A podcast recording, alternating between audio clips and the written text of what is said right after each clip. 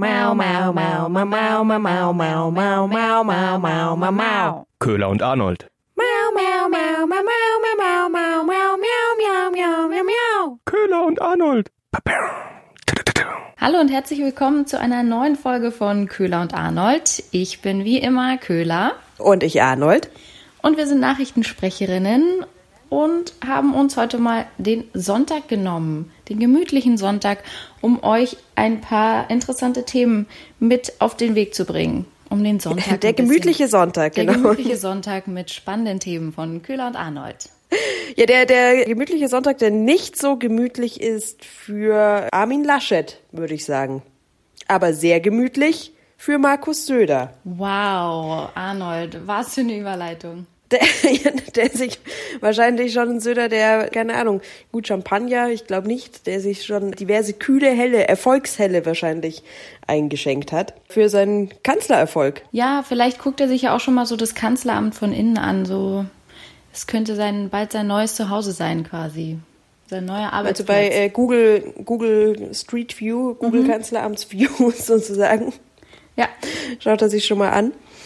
Ja, denn es gibt eine neue äh, Umfrage zur Kanzlerfrage. Ja, dem ZDF-Politbarometer nach kommt bei der Frage, wer Kanzler werden sollte, Söder auf sagenhafte 64 Prozent. Wahnsinn, ey. Und vor allen Dingen zum Vergleich, im März waren es wohl nur 30 Prozent gewesen. Ja, also man muss einfach anscheinend oft genug sagen, dass man nicht Kanzler werden möchte und dann verdoppelt man mal eben seine Umfragewerte. Ja. Und richtig, richtig schlecht läuft's ja für denjenigen, der Kanzler werden will. und für, für Armin Laschet. Mann, richtig scheiße. 19 Prozent Ja.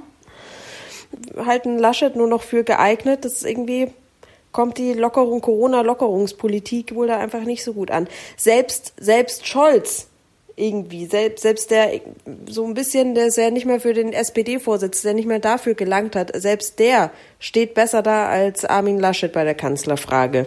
Ja, der hat äh, fast 50 Prozent, also 48 Prozent halten ihn für kanzlertauglich.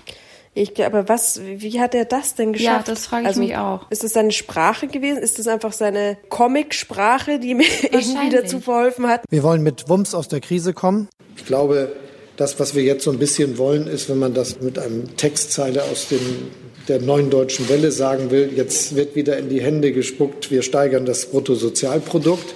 Ja, da- das hat ihn wahrscheinlich so, auf einmal äh, ist man so, ist er wie aufgewacht. Und man dachte sich, wow. Nee, dachte man sich eigentlich nicht. Aber gut, So, also, ja, irgendwie, ja, aber so, so ein bisschen aufgewacht ist er ja schon. Also wie gesagt, also ich, ich glaube, es, es war der, es war der Wumms, Mhm. der ihn da auf die auf 50 Prozent gewumst hat. Also was kann Armin Laschet jetzt davon lernen? Irgendwie ist die Frage. naja, aber äh, es gibt ja auch noch ein paar andere Kandidaten. Der Merz zum Beispiel, dem sagen ja 31 Prozent zu, dass, dass sie sagen, also dass sie sich vorstellen könnten, dass er Kanzler wird. 55 Prozent dagegen sagen, nee, absolut nicht. Ja, und die Grünen, die Grünen kommen irgendwie auch gar nicht so gut an. Also ich meine, Habeck war ja eigentlich immer so der kleine Publikumsliebling, aber bei dem sind es auch nur 29 Prozent. Die Baerbock landet bei 17 Prozent. Ja, okay. Ciao. Ciao! Ciao, Baerbock. Aber ich finde es also besonders erstaunlich, finde ich es bei der Forsa-Umfrage auch, dass der Laschet selbst aus seiner eigenen Partei, selbst aus der CDU, kaum äh, Rückhalt hat. Also dass die CDU-Wähler im direkten Vergleich lieber Scholz wählen würden, lieber de, den SPD-Mann wählen würden. Also wie bitter Der ist das halt, denn? Er hat halt Wumms. dass der hat halt einfach gewumst, ja, was und der Laschet, was was hat der? Der lockert halt bis zum Boom, zack, Ja. peng oder um irgendwie in der Comicsprache zu bleiben, keine Ahnung. Ich glaube, den den Laschet hat die äh, falsch getragene Corona-Maske. Ja. das war's. Ich glaube, Das war das ist verantwortlich für dieses Ergebnis. Ja. Und der Söder ist halt immer schön mit der blau-weißen, weiß-blauen Bayern-Maske vor die Presse getreten. Das war's. Naja, gut, alles klar. Also äh, Söder vor Kanzler. Ja, und bevor er dann wirklich Kanzler werden sollte, wird er ja sicherlich nochmal in den Urlaub fahren. Auf Malle ist ja jetzt besonders viel los. Wieder eine typische Köhler-Überleitung. Aber, wir- aber richtig, wieder richtig schön hinübergeglitten, Köder. Äh, wa- was ja, ist auf Malle, los? Geht's gerade richtig ab. Also so von wegen Corona-Zeiten und es wird alles ein bisschen seichter auf der Insel. Das, äh, da haben die Deutschen gar nicht so richtig Bock drauf. Wenn jetzt am Wochenende ging's da richtig ab. Also da wurde gefeiert, was das Zeug hält. Natürlich ohne Maske, weil ganz ehrlich, die stört ja auch beim Eimersaufen. Also wie, wie soll man, wie soll das denn gehen? Ja, natürlich. Ja, äh, hab die Bilder gesehen, auch aus dem, ich weiß gar nicht, was das war, dass jetzt äh, der Bierkönig war oder das Oberbayern oder keine Ahnung was. Nee, Maske hat da keiner Nee, getragen. Funktioniert ja auch nicht. Also muss man ja auch mal ganz klar sagen, ne? Und Mindestabstand natürlich auch nicht. Ist ja auch schwierig an so einem Eimer. Obwohl ja eigentlich die, die Strohhalme, die haben doch so eine gewisse Länge. Die können, Ja, die Strohhalme wären lang genug, aber es grölt sich halt auch schlecht den Song mit und so weiter. Also allgemein. ja, da, nee, da gab es einfach gar keine Masken. Ist ja auch warm und so. Ich glaube, das ist unangenehm. Und eben die, das Mitsingen fällt ja dann auch ziemlich schwer, weil es versteht ja dann keiner irgendwas. Wobei es praktisch ist, äh, wenn man den Text nicht kann. Ja, stimmt. Dann kann man so ein bisschen reinnuscheln in die Maske. Ja. Jedenfalls gab es da extrem viele Party-People, die so ein bisschen das krachen lassen haben am Ballermann. Und äh, übrigens auch nicht nur die Deutschen, auch die Briten. Natürlich sind ja so die beiden Nationen, die es auf Malle gern mal krachen lassen, haben da ziemlich wild gefeiert und die mallorquinischen Medien sagen aber, es gab wohl keine Polizei. Also da war kein Beamter weit und breit zu sehen, der da für Ordnung gesorgt hätte. Also ich weiß nicht, ob die da einfach keinen Bock drauf hatten oder sich dachten, ja mein Gott, lass sie doch halt. Die fahren dann schon wieder heim. Die sind ja bald wieder weg. Aber jetzt soll ja auch Anfang nächster Woche soll es ja auch Verschärfungen geben bei der Maskenpflicht. Also da muss man dann auf Mallorca nicht nur in Restaurants oder irgendwelchen geschlossenen Räumen Masken tragen, sondern auch im Freien. Und Oh. wer da erwischt wird ohne Maske, dem droht ein Bußgeld von 100 Euro. Ah. Also schon, schon ziemlich krass, wenn ich mir vorstelle, ich bin im Urlaub, laufe da vielleicht die Promenade lang und muss das alles mit Maske machen. Ja, Urlaubsfeeling mit Maske kommt nicht so richtig auf. All- Allgemein scheinen viele Feelings mit Maske irgendwie verloren zu gehen. Das Shopping-Feeling, der Shopping-Spaß, das Urlaubsfeeling, äh, alles abgehalten durch die Maske. Aber einer, der, glaube ich, auch in den Urlaub fahren wollte, wenn ich es richtig gelesen habe, der äh, hatte Glück im Unglück. Also die Geschichte wollte ich dir auch noch kurz erzählen, Arnold. In Düsseldorf am Flughafen Ja, da bin ich jetzt aber gespannt, ja. Der hatte Glück im Unglück. Wenn es so schon losgeht, dann kann es nur eine gute Geschichte werden. eigentlich wieder sowas 5 Euro fürs Phrasenschwein, oder? Absolut, fünf Euro Ja. reichen gar nicht. Nee, Entschuldigung. Ja, aber der musste einfach sein. Ja, da ist ein äh, Autofahrer, wollte am Flughafen in Düsseldorf die Auffahrt hochfahren und das ist so eine spiralförmige. Kennt man ja auch aus so Parkhäusern. Und war irgendwie gut. Er hatte ein bisschen Alkohol im Blut, war wahrscheinlich noch vorglühend für Malle oder so, keine Ahnung.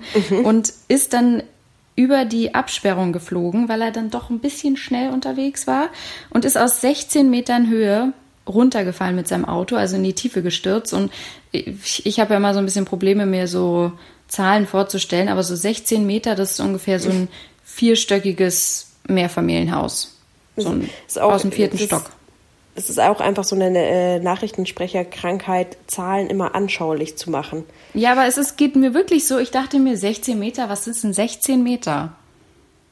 Arnold, hat, kannst du aus dem Stegreif sagen, was 16 Meter lang oder hoch ist? Nee, Siehst du? nee weil, du die, weil die Vergleichsfelder Fußballfelder da nicht greift. Das Eben, das passt dann leider schwierig. nicht. Okay, also was sagst du, vierter Stock? Genau, wie aus dem vierten Stock fallen. Okay. Von so einem Mehrfamilienhaus. Und äh, er hat sich einfach nichts getan. Also er ist auf dem Betonboden aufgeprallt und das Auto ist total zermatscht worden. Aber er hat, ihm ist einfach nichts passiert. Wie krass ist Sauber? das denn? Ja, da konnte er da raus, aussteigen. Also er hatte wohl ein, zwei Schnittwunden von den, von den äh, Glassplittern, aber ansonsten ist ihm einfach nichts passiert. Also wahrscheinlich konnte er seinen Flug nach Malle dann trotzdem antreten. Abgefahren. Crazy, oder? Und dass ihm einfach nichts passiert ist, das finde ich sauber. ganz klassisch muss dieser Fahrer entweder ein Kind oder ein Betrunkener gewesen sein. Weil Ja. Denen passiert ja bekanntlich nichts. Ja. Und anders könnte ich mir auch nicht erklären, wie man aus diesem, wie man da durch die Absperrung durchcrashen kann. Das finde ich auch so krass, weil das ist ja jetzt nicht einfach nur so ein Pappaufsteller. Das sind ja schon richtige Stahlabsperrungen und der ist da trotzdem durchgekracht. Der muss da mit einem Affenzahn, muss der da durchgerast sein. Ziemlich bescheuert. Ja, und äh, sauberes Glück gehabt, dass sonst keinem was passiert ist. Ja, Natürlich. auf jeden Fall, ja. Äh, ja, oh, danke, Köhler, für diese Geschichte. Ja, ich dachte so zum Sonntag mal so eine, so eine kleine Glück im Unglück. Bild am Sonntag Geschichte. ja, sehr schön. Glück im Unglück. Dazu hätte ich noch was für Tiere oder Titten. Nee.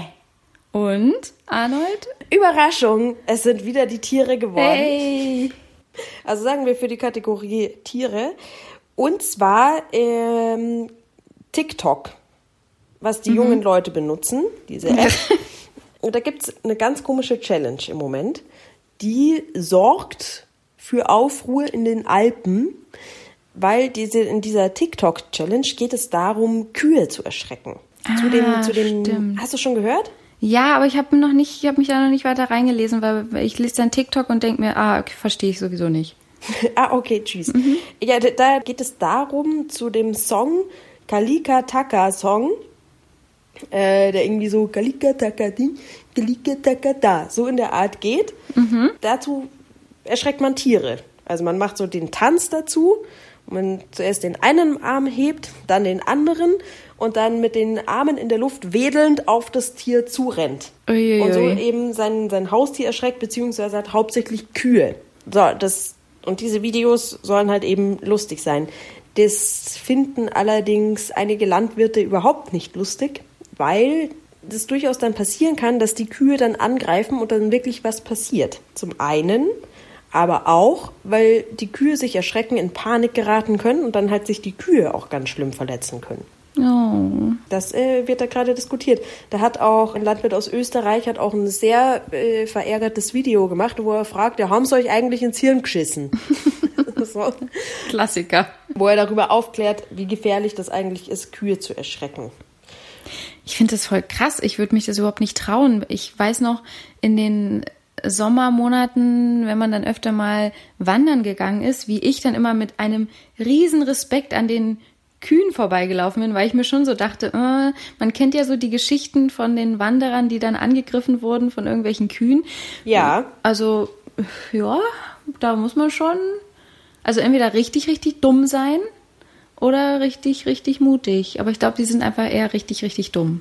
Ja, alles richtig gemacht, aber auch Köhler. Ich habe nämlich in dem Zuge äh, bin ich irgendwie so ein bisschen im Internet versunken und habe dann auch lauter Videos gefunden und Warnhinweise für das richtige Verhalten von Wanderern in den Alpen mit Kühen.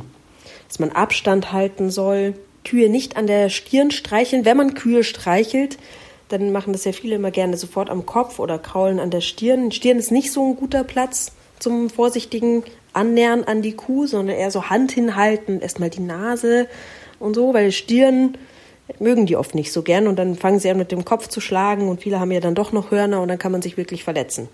Und Vorsicht ist geboten, sobald die Kuh anfängt, den Kopf zu senken. Oh oh. Und gerade mit Hunden. Und auch die Frage, wie sie ja auch sich bei der Löwenbegegnung stellt, sozusagen, stehen bleiben oder weglaufen. Hm. Was würdest du sagen? Langsam weglaufen? Langsam rennen. Nee, auch tatsächlich, also eigentlich nicht wegrennen. Sich vorsichtig zurückziehen mit Augenkontakt. Aber am besten nicht einfach panisch davonrennen.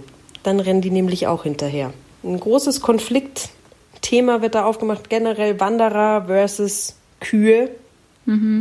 Weil viele einfach die Kühe unterschätzen. Ja.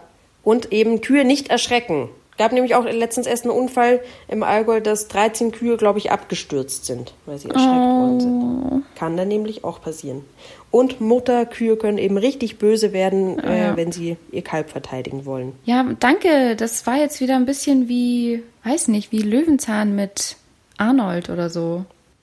ja. Ja, Löwenzahn Kinder, mit Arne. was macht man denn? Was Bleibt macht man, man wenn man stehen? einer Kuh begegnet? Ja, gut, Ja, das, äh, das, das war's schon wieder. Ja, danke, Arnold.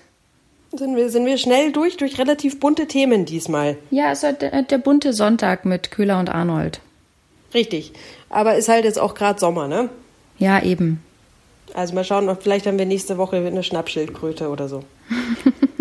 Oder ein Krokodil irgendwo im Bayerischen See. Genau. Gut, äh, ja, dann äh, bis nächste Woche. Bis nächste Woche. Tschüss.